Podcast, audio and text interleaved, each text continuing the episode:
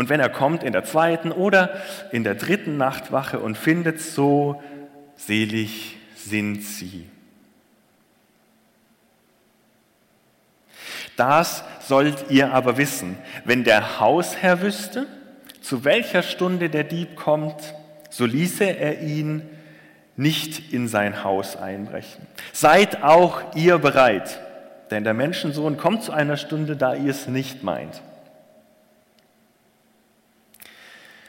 Petrus aber sprach, Herr, sagst du dies Gleichnis zu uns oder auch zu allen? Und der Herr sprach, wer ist nun der treue und kluge Verwalter, den der Herr über sein Gesinde setzt, dass er ihnen zur rechten Zeit gebe, was ihnen an Getreide zusteht? Selig ist der Knecht, den sein Herr, wenn er kommt, solches tun sieht. Wahrlich, ich sage euch, er wird ihn über alle seine Güter setzen.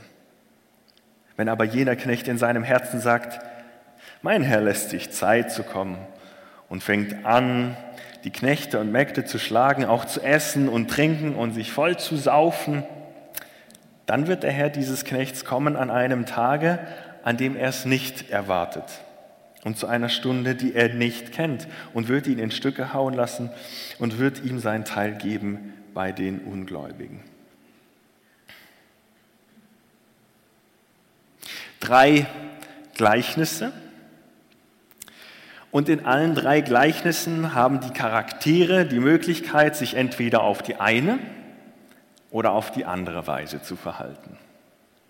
Entweder die Diener verschlafen dass ihr Herr nach Hause kommt vom Fest und sie hören ihn nicht klopfen, oder sie sind bereit und tun ihm sogleich auf. Entweder der Hausherr verschläft den Dieb und wird ausgeraubt, oder er ist parat und wird eben nicht ausgeraubt.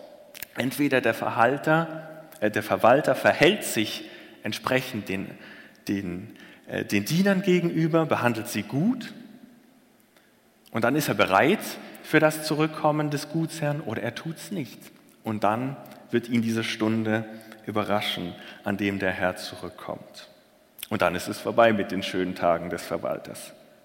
Bei allen drei Gleichnissen ist eigentlich eindeutig, was die bessere Option von beidem ist, oder? Zu erwarten, statt zu schlafen. Natürlich ist es die bessere Option, dem Hausherr die Tür zu öffnen, vor allen Dingen, wenn man dann noch weiß, dass er sich dann die Schürze umbindet und auf einmal die Diener bedient. Natürlich ist es besser, nicht ausgeraubt zu werden. Natürlich ist es besser, verantwortungsvoll umzugehen und belohnt, statt gerechterweise bestraft zu werden, oder? Jesus fordert seine Jünger auf, dass sie wachsam sein sollen. Und während das die Diener im Gleichnis körperlich sind, so gilt es für die Jünger im geistlichen Sinn. Und ein Hochzeitsfest konnte lange gehen. Ich weiß nicht, wie lange ihr Hochzeit feiert. Wenn bei euch um 12 Uhr Punkt Schluss ist, dann war das zur damaligen Zeit nicht unbedingt so typisch.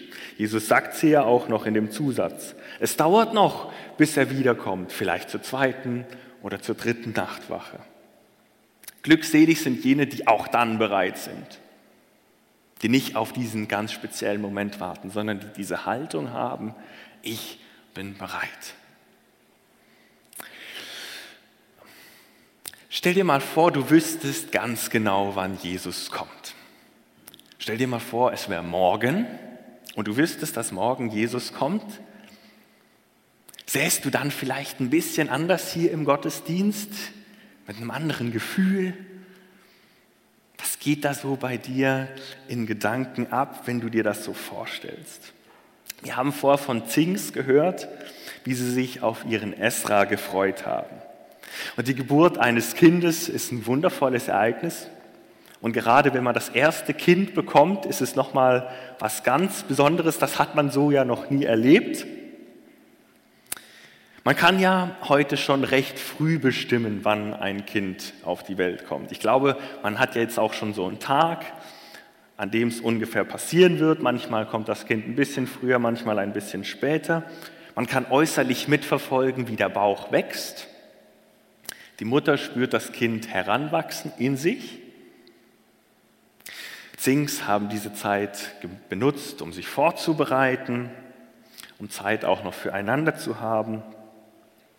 Dann rückt das Datum immer näher und man weiß, allmählich wird es Zeit. Beim Baby können wir grob abschätzen, wann es kommt. Bei Jesus ist das schon viel grober, nicht so definiert.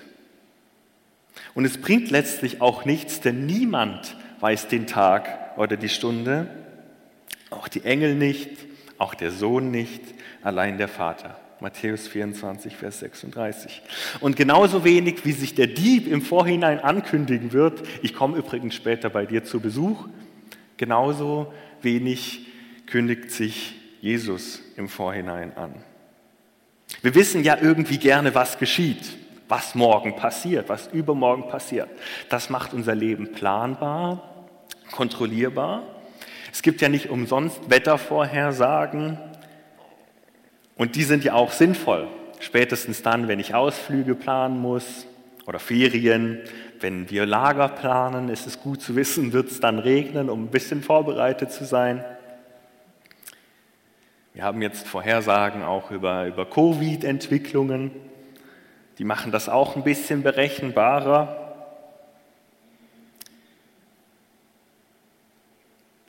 Aber bei Jesus geht es nicht darum, dass wir die Kontrolle haben sollen, dass wir ganz genau wissen sollen, wann er kommt, sondern es geht vielmehr darum, welche Haltung wir einnehmen, weil wir es eben nicht genau wissen können. Was löst es bei dir aus, wenn du darüber nachdenkst, dass du weder den Tag noch die Stunde kennst, an der Jesus wiederkommen wird? Vielleicht Vorfreude, vielleicht Hoffnung. Vielleicht denkst du auch, hoffentlich kommt Jesus noch vor meine Abschlussprüfung. In dem Sinn von, Herr Jesus, komm, aber komm bald. Vielleicht aber auch Unsicherheit. Und all diese Gefühle sind irgendwo verständlich. Jesus sagt den Jüngern, dass sie bereit sein sollen. Worauf? Auf seine Wiederkunft. Aber was heißt das denn jetzt ganz praktisch, dass Jesus wiederkommt? Was hängt damit zusammen? Und ich will mit euch vier Punkte anschauen, die mit Jesus Wiederkunft zusammenhängen. Vier Tatsachen, von denen die Bibel spricht. Und diese vier Tatsachen geben uns hoffentlich einen gesunden, einen hoffnungsvollen Einblick und einen optimistischen Blick auf das, was in Zukunft aussteht. Und der erste Punkt ist, Jesus kommt bald wieder. Jesus kommt wirklich wieder. Wir leben in einer Zeit, in der vieles, was wir als Gesellschaft so für sicher gehalten haben, nicht mehr so sicher scheint oder nicht mehr so sicher ist. Zinks haben immer noch nicht alle Bestätigungen bekommen. Was, wenn sie jetzt noch vor der Ausreise Corona bekommen? Vieles, was früher stabil war, scheint heute brüchiger. Wer von uns hätte vor fünf Jahren gedacht, dass eine Pandemie unsere Welt derartig verändert? Was ist denn heute überhaupt noch sicher? Fragen sich viele Menschen, vielleicht auch du. Eine Sache ist sicher, nämlich dass Jesus wiederkommen wird. Und wir erwarten, dass er wiederkommen wird.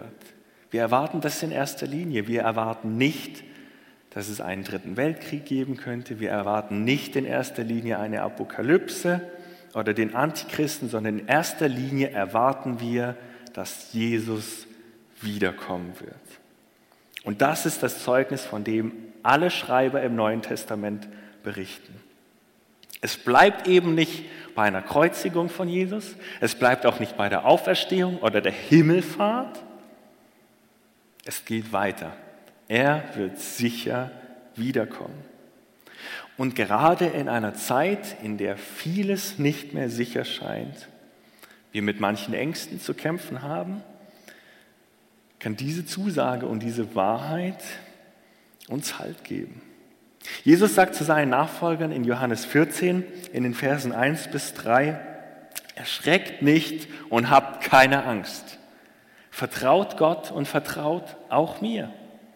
Im Haus meines Vaters gibt es viele Wohnungen. Und ich gehe jetzt, um dort einen Platz für euch bereit zu machen. Und wenn es nicht so wäre, hätte ich euch nicht mit der Ankündigung beunruhigt, dass ich weggehe. Ich gehe also, um einen Platz für euch bereit zu machen. Dann werde ich zurückkommen und euch zu mir nehmen, damit auch ihr seid, wo ich bin. Erschrecke nicht, hab keine Angst, setz dein Vertrauen auf Gott und auf Jesus selbst, auf seine Zusage, dass er einen Platz für dich bereit macht. Auf Jesus, der selbst sagt, dass er zurückkommen wird und dich zu sich nehmen will. Und so unsicher vieles scheint, wenn die, Zeiten, wenn die Zeichen der Zeit dich beunruhigen, dann gibt es nichts in der Welt, was so sicher ist wie die Zusagen von Jesus. Und diese Zusage, dass er wiederkommen wird. Tatsache 1. Tatsache 2. Alle werden ihn sehen. Letztes Mal im Gottesdienst hat der Simon vom Film Don't Look Up erzählt. In der, Realität wird es bei Jesus Wiederkunft keine erfolgreiche Don't Look Up-Kampagne geben. Da schauen alle zu ihm. Alle werden ihn sehen. Aber damit ist es nicht genug. Für die Kinder Gottes geht es noch weiter. 1. Johannes 3, Vers 2, da steht, meine Lieben, wir sind schon Gottes Kinder, es ist aber noch nicht offenbar geworden, was wir sein werden. Wir wissen, wenn es offenbar wird, werden wir ihm gleich sein, denn wir werden ihn sehen, wie er ist. Wir werden Gott sehen, unverhüllt, ohne Vorhang, ganz direkt. Wie eindrücklich muss das sein, Gott zu sehen, genauso wie er ist. Stell dir das mal vor. Es kommt niemals daran heran in unserer Vorstellung, wie das, wie es sein wird, aber die Vorstellung allein schon kann, kann ja überwältigend sein. Wir werden ihn sehen, wie er ist. Tatsache 3. Wenn Jesus wiederkommt, wird es ein Tag des Gerichts sein. Es ist vermutlich die unangenehmste und unpopulärste Tatsache, aber ich will sie auch nicht außen vor lassen. Und das dritte Gleichnis aus Lukas 12 geht auch drauf ein, auf die Frage von Petrus, zu wen ist denn dieses Gleichnis gedacht? Und statt direkt zu antworten, antwortet Jesus wieder in einem Gleichnis tut er ja öfters. Er spricht hier von einem Verwalter. Und aus dem Text kann man schließen, dass der Verwalter auch einer der Knechte ist. Aber er wird als Verwalter oder Verantwortlicher eingesetzt. Und damit beantwortet Jesus die Frage von Petrus indirekt. Ja, dieses Gleichnis vom Dieb in der Nacht und vom Hausherrn, das bezieht sich im Besonderen auf dich und auf euch. Und er fordert die Jünger auf, dass sie gut als Verwalter mit den anderen Gläubigen umgehen sollen. Jesus fordert Petrus zu Klugheit auf und Klugheit bedeutet für Jesus, dass wir treu zu ihm als Herrn stehen. Dass wir Jesus treu sind, während er abwesend ist. Du bist bereit, wenn du Jesus treu bist. Jeder Jünger und jeder Nachfolger, wir alle sind zur Nachfolge berufen und damit zur Verantwortung. Und zu besonderer Verantwortung sind auch Verwalter berufen. Und in dem Sinn, vielen Dank, dass ihr für den Ältestenrat und für viele Mitarbeitende in dieser Gemeinde betet. Der Tag von Jesu Wiederkunft wird ein Tag des Gerichts sein. Diese Erde ist gedrängt von Unrecht und von Sünde und wir zerstören sie. Und Gott wird einen neuen Himmel und eine neue Erde schaffen und sie werden eins werden. Aber was ist mit Gericht und uns als Gläubigen? Jesus wird unser Leben beurteilen und auf unsere Glaubenstreue schauen und sie belohnen. Und deswegen schreibt ein Paulus zu den Thessalonichern, Gott hat uns nicht für das Zorngericht bestimmt und es gibt keine Verdammnis mehr für die, die in Jesus Christus sind. Das heißt, wer an Jesus glaubt, der kann eben weder durch Tod oder Leben, weder durch Engel, Mächte noch Gewalten, weder durch Gegenwärtiges noch Zukünftiges, weder Hohes noch Tiefes, noch eine andere Kreatur durch nichts getrennt werden von der Liebe Gottes, die in Jesus ist. Und deswegen müssen wir das nicht fürchten, diesen Tag des Gerichts. Aber auch der wird kommen, auch das ist eine Tatsache. Eine vierte Tatsache, es wird ein Tag der Freude sein. Es wird ein Tag der Freude sein, weil Jesus uns danach, danach, ähm, danach be, beurteilt, ob wir ihm geglaubt haben und nicht nach unseren Taten. In der Bibel steht an verschiedenen Stellen oder zeugt, äh, zeugen verschiedene Stellen davon, dass es ein Tag der Freude sein wird. 1. Thessalonicher 4, Vers 17. An diesem Tag der Ankunft des Königs werden die Gläubigen ihm entgegengerückt werden. Und ein Vers davor, die gestorbenen Gläubigen werden an dem Tag auferweckt werden. Tröstet euch damit, sagt Paulus.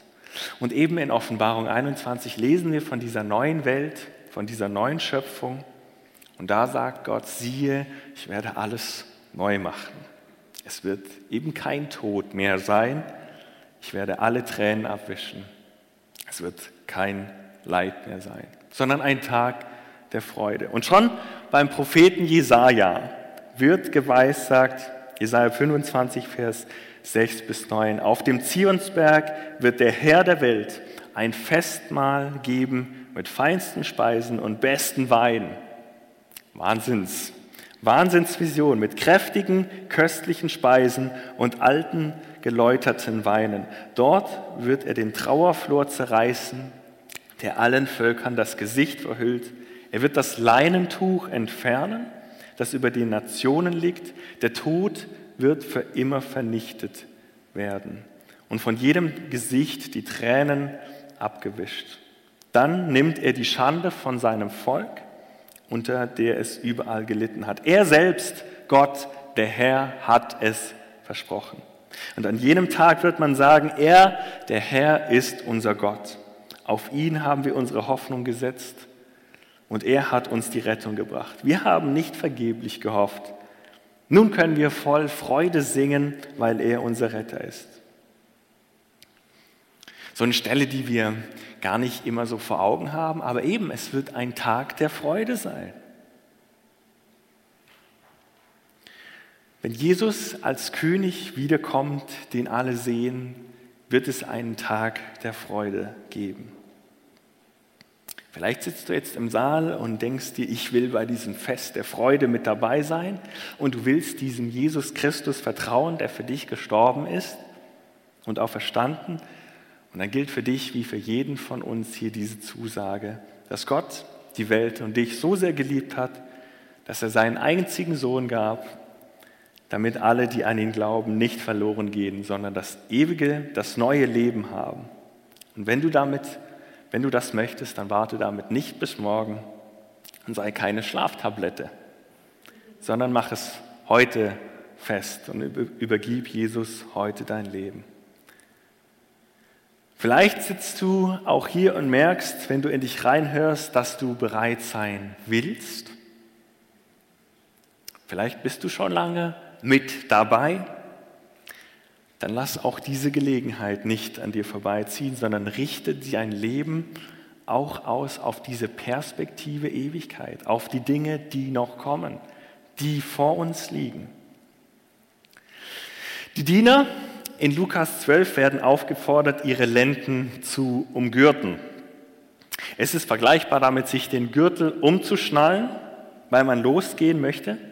Das haben die Leute damals im Haus nicht getragen oder nicht gemacht, sondern eben nur, wenn sie aufbrechen und nach draußen gehen wollten.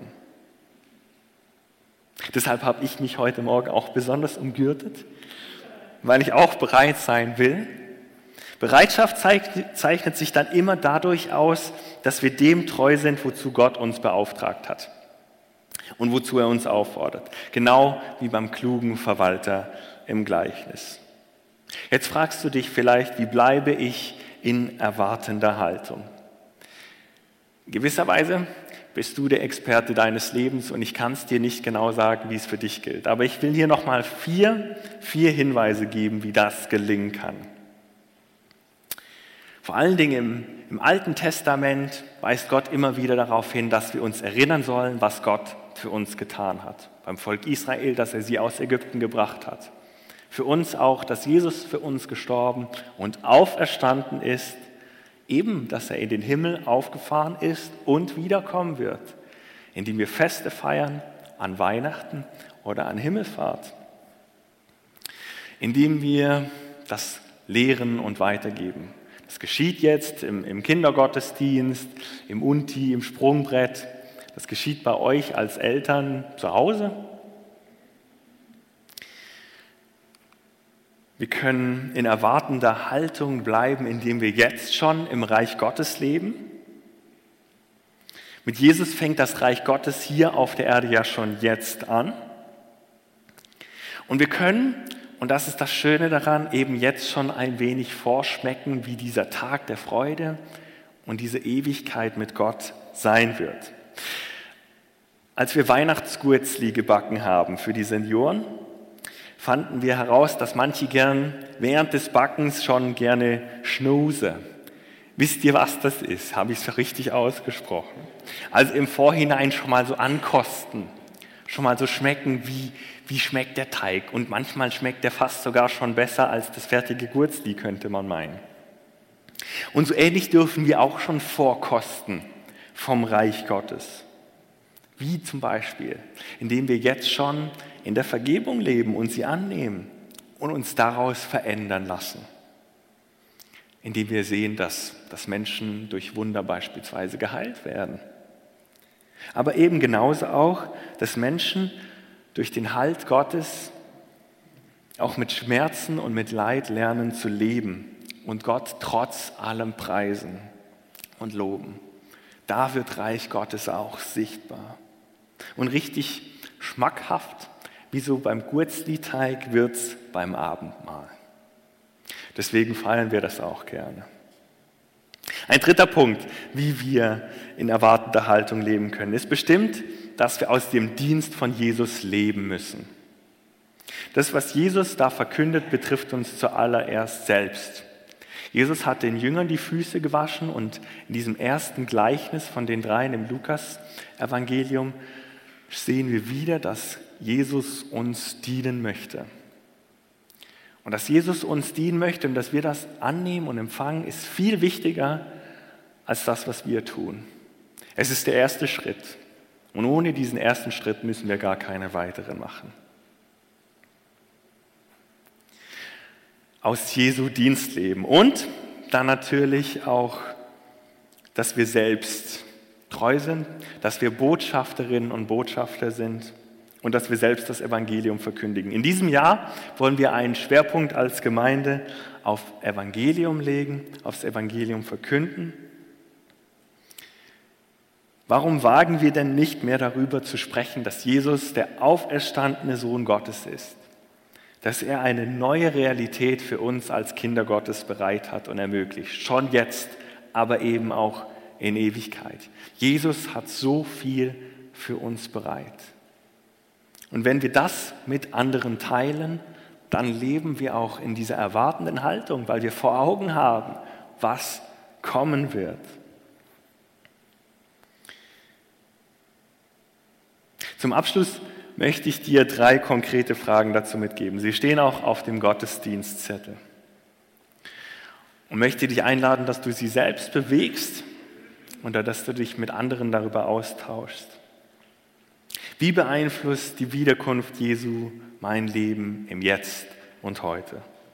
Zu welcher Verantwortung bin ich, bist du von Gott, von Jesus berufen?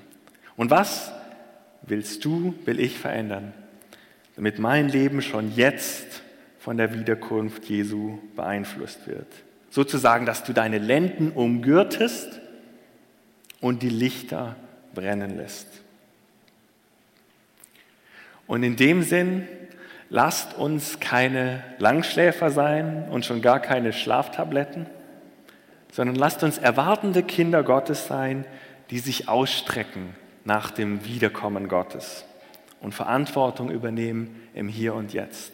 Und wir wollen uns ausstrecken nach diesem Gott und ihn loben und ihn preisen jetzt auch gemeinsam im, im Lobpreis. Danke, dass ihr uns mit hineinnehmt.